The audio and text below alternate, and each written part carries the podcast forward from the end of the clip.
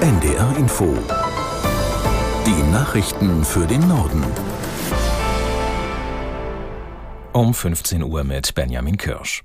Großflächige Feuer- und Unwetterereignisse bestimmen weiter die Lage in einigen Mittelmeerstaaten. In Algerien ist die Zahl der Toten nach Waldbränden auf mittlerweile 34 gestiegen. In Norditalien wurden zwei Menschen durch umgestürzte Bäume erschlagen.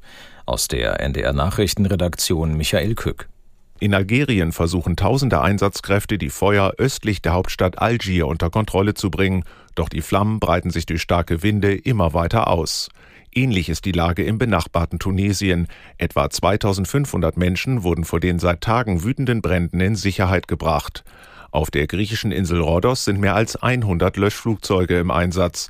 Trotzdem bleibt die Lage, vor allem im Südosten, angespannt. Mehrere Dörfer sind hier direkt von den Flammen bedroht. Feuer werden auch auf der Insel Euböa unweit der Hauptstadt Athen gemeldet. In Italien ist die Lage unterschiedlich.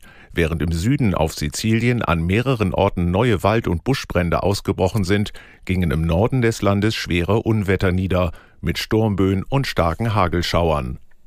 Ein Beratergremium des Bundeswirtschaftsministeriums hat eine zu langsame Beschaffung von Waffensystemen für die Verteidigung bemängelt. Der Bundeswehr steht ein Sondervermögen von 100 Milliarden Euro zur Verfügung. Der wissenschaftliche Beirat rät zu deutlichen Vereinfachungen. Aus Berlin Mario Kubina. Ein Vorschlag der Ökonomen, die sogenannte Parlamentsschleife abschaffen. Damit ist gemeint, dass der Bundestag über Bundeswehrbeschaffungen von mehr als 25 Millionen Euro einzeln entscheidet. Eine Grenze, die bei militärischen Großprojekten wie Kampfjets oder Panzern schnell überschritten ist. Verträge mit der Industrie können dann nur abgeschlossen werden, wenn die Abgeordneten zustimmen.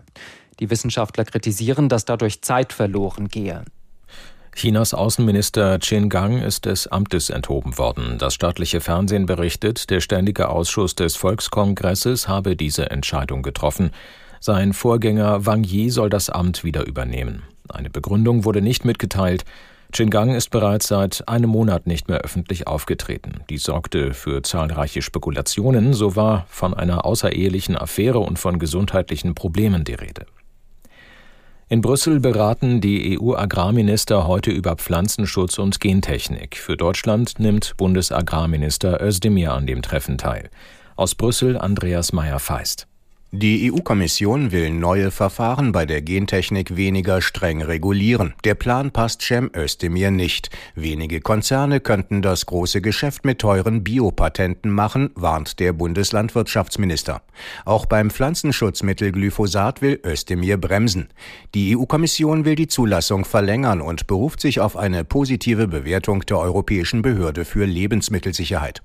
Die Bundesregierung warnt aber vor möglichen Umweltgefahren und fordert einen Genehmigungsstopp zum Jahresende.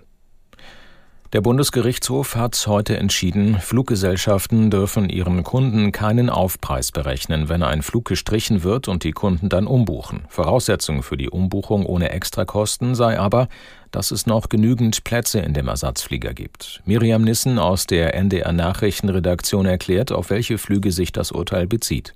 Das gilt tatsächlich auch für Ersatzflüge, die ein paar Monate später erst sind und gar nichts mehr zeitlich mit dem ursprünglichen Flug zu tun haben. Wie zum Beispiel bei dem Mann, der geklagt hat. Der hatte ursprünglich für Ende März 2020 Flüge von München nach Toulouse und zurückgebucht. Weil die aber gestrichen wurden, wollte er dann stattdessen knapp vier Monate später, Mitte Juli, fliegen. Dafür sollte er 75 Euro draufzahlen. Ein anderer Mann wollte seine Reise von Ostern auf Dezember verschieben und sollte einen Aufpreis von 3000 Euro zahlen. Und das ist nach Meinung des BGH nicht in Ordnung. Bei der Fußball-WM der Frauen ist das letzte Spiel des Tages unentschieden ausgegangen. Die Begegnung Schweiz gegen Norwegen endete torlos 0 zu 0. Co-Gastgeber Neuseeland verlor sein zweites Vorrundenspiel gegen die Philippinen mit 0 zu 1. Deutschlands kommender Gegner Kolumbien hat sein erstes Spiel für sich entschieden. Die Südamerikanerinnen setzten sich heute früh mit 2 zu 0 gegen Südkorea durch. Soweit die Meldungen.